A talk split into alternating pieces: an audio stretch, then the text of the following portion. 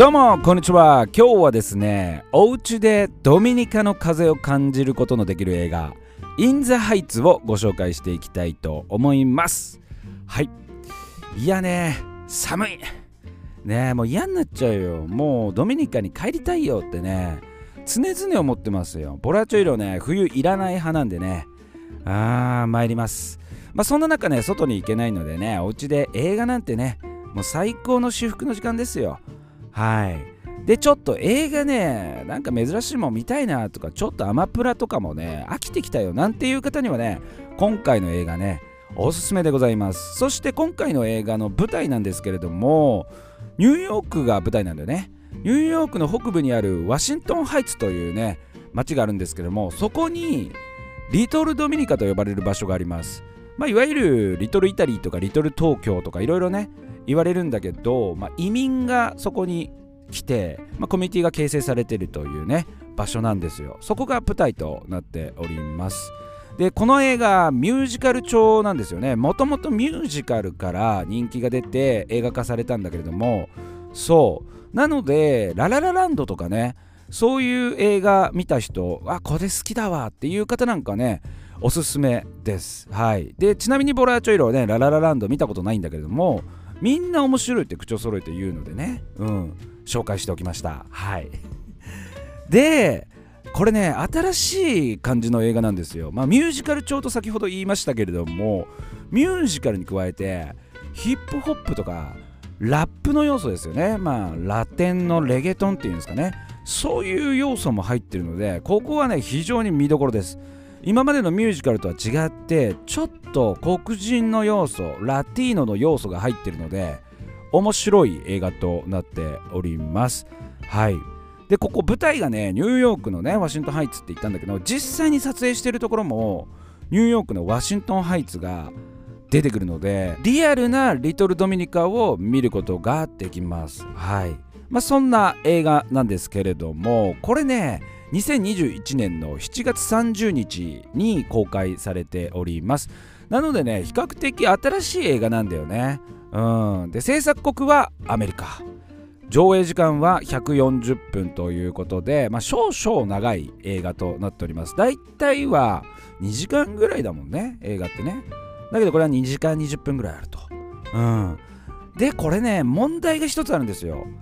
マニアックすぎてなんとね映画館がねやってるところが1軒しかないと。えポラーチョさん。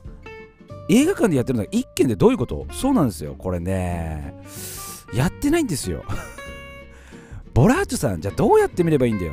まあまあまあとりあえずちょっと今上映してる映画館をね発表します。はい。今上映してる映画館はこちらです。ドゥルルル千葉の柏です。イエイ。おめでとうございます。千葉県に住んでいる方々。ねやってるんでぜひぜひね千葉のね映画館に足を運んでみてください。そうここ千葉だけなんですよ。でボラーチョさんじゃあどうやって見たの？っていうところなんですけどもボラーチョさんはですねお友達がね紹介してくれたんですよ。ドミニカに一緒に住んでたお友達とお酒を飲んでてね。そう。でその友達がレンタルしてくれましたね。ちょっとその辺ねあのー、よくわかんないんだけどおそらく Amazon プライムとかそういったところであの、レンタルができるんでね。でそれが390円ぐらいなのでまあ映画館に行く時よりも比較的リーズナブルな値段で楽しむことができます。なので千葉県には行けないよボラーチョさんっていう方はレンタルしてみてください。はい。でこのね舞台であるニューヨークなんですけれどもねニューヨークっていうとねもうきらびやかでさもうタイムズスクエアなんかさ夜なのにもうなんだよ眩しいじゃんっていうねもうどんだけ大きな看板があるんだよもう看板ドンドンドンドンドンって言ってねもうどんな世界だっていうところなんですけれどもこのね舞台になってるワシントンハイツはもう全然そんな感じではないです。でニューヨークのねそのマンハッタン辺りから北部に行くんですけれどもハーレムっていうね場所があるんだけれども、まあ、黒人とかね多い地域なんだけど、まあ、そこよりもねさらに上に行くんだよね。だからまずね観光で来た人たちっていうのは行かないエリアなんだよね。そう。でこの辺りねめちゃめちゃ治安が悪かったんだよね昔ね。そう。ハーレムなんかはねもう昔歩けなかったって言ってるよね。どの時代かな。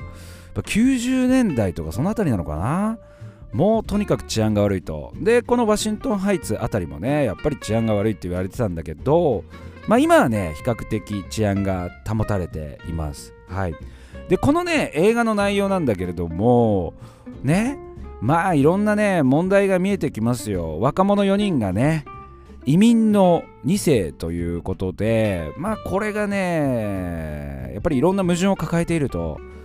僕らなんかはねやっぱり移民っていうと全然こう実感っていうものがないんだけれども海外の人たちって結構移民っていう人たちね多くてで移民がね問題になってるっていうところで、まあ、彼らが抱えているアイデンティティっていうものねうん俺たちは一体何者なんだと。俺たちのホームはどこだっていうねそういった葛藤がねこの中でね描かれています。はい。でこの人たちのお父さんお母さんとかは1960年代にカリブ海あたりからニューヨークのこの辺りに移民が大量流入してきた時に一緒にこう来た人たちなんだよね。でこれなんで移民がねここに大量流入してったかっていうとやっぱりね政治のね状態が悪いと。うん日本ではねやっぱ考えられないようなそういう政治の状態になっているっていうね。まあよく聞くよね。うん情勢がちょっと良くないよってね。でまあこう紛争が起きちゃったり内戦が起きちゃったりとかさ。うんまあそういったことがきっかけでもうやってられるかいっつってね。俺たちも新しいアメリカンドリーム取りに行くぜっていうことでまあ皆様が新しい場所を求めてきたと。であとはねやっぱり貧困だよね。そういう情勢が悪くなってくるとね、まあ、仕事がなくなったりとかね。自国通貨の信用が失われたりとかそういったことがあるとねどうしてもね裕福に暮らしていくっていうのは難しくなってくるので、まあ、そういったことが原因で大量の移民が流入したということなんですね。うーん、まあ、そういったね移民の問題というのもね見ながらね、考えながら見ていくとまた違った映画の側面が見えてくるんじゃないかなと思います。ボラーチョのね地域っていうのはちょっと特別なとこに住んでるので三河愛知県のね三河なんですけれども、まあ、ここっていうのはねブラジル人とかペルー人とか本当に多いの。で彼らはね本当にまさにこの映画の人たちと同じで移民としてこっちに来てたりするんだけれどもやっぱり同じような問題を抱えてて僕はねやっぱり小さい頃から小学校からもずっと一緒にそういうねアミーゴたちと育ってきたので、まあ、彼らを見てるとねうんすごい大変そうだなっていうのをねしみじみ感じましたよ。やっぱね三河地方でもねブラジル人っていうのはね昔ねほんとひどかったね。もう喧嘩とかもよくありましたよ。でブラジだブラジだってねブラジル人って呼ばないんでねあいつブラジじゃね？とか言ってそういう感じがありましたからね。まあ、そういう彼らもね日本で生まれてたりするのにねブラジだブラジだってってねこう外見がちょっと違うとかねまあ、そういったねこれと同じアイデンティティっていうのをね俺たちのホームは何だっていうねそういうのをねやっぱ感じてたんじゃないかなと思います。でボラーチョイロでこのワシントンハイツと言われる場所実際に行ったんですけれどもねまあ怖かったですよ。でもねやっぱりリトルドミニカっていうのがあるっていうのを聞いたら行かないわけにはいかないからね。行ってきましたよ。うん。でねやっぱりビビってねちょっと警戒して行きましたね相当。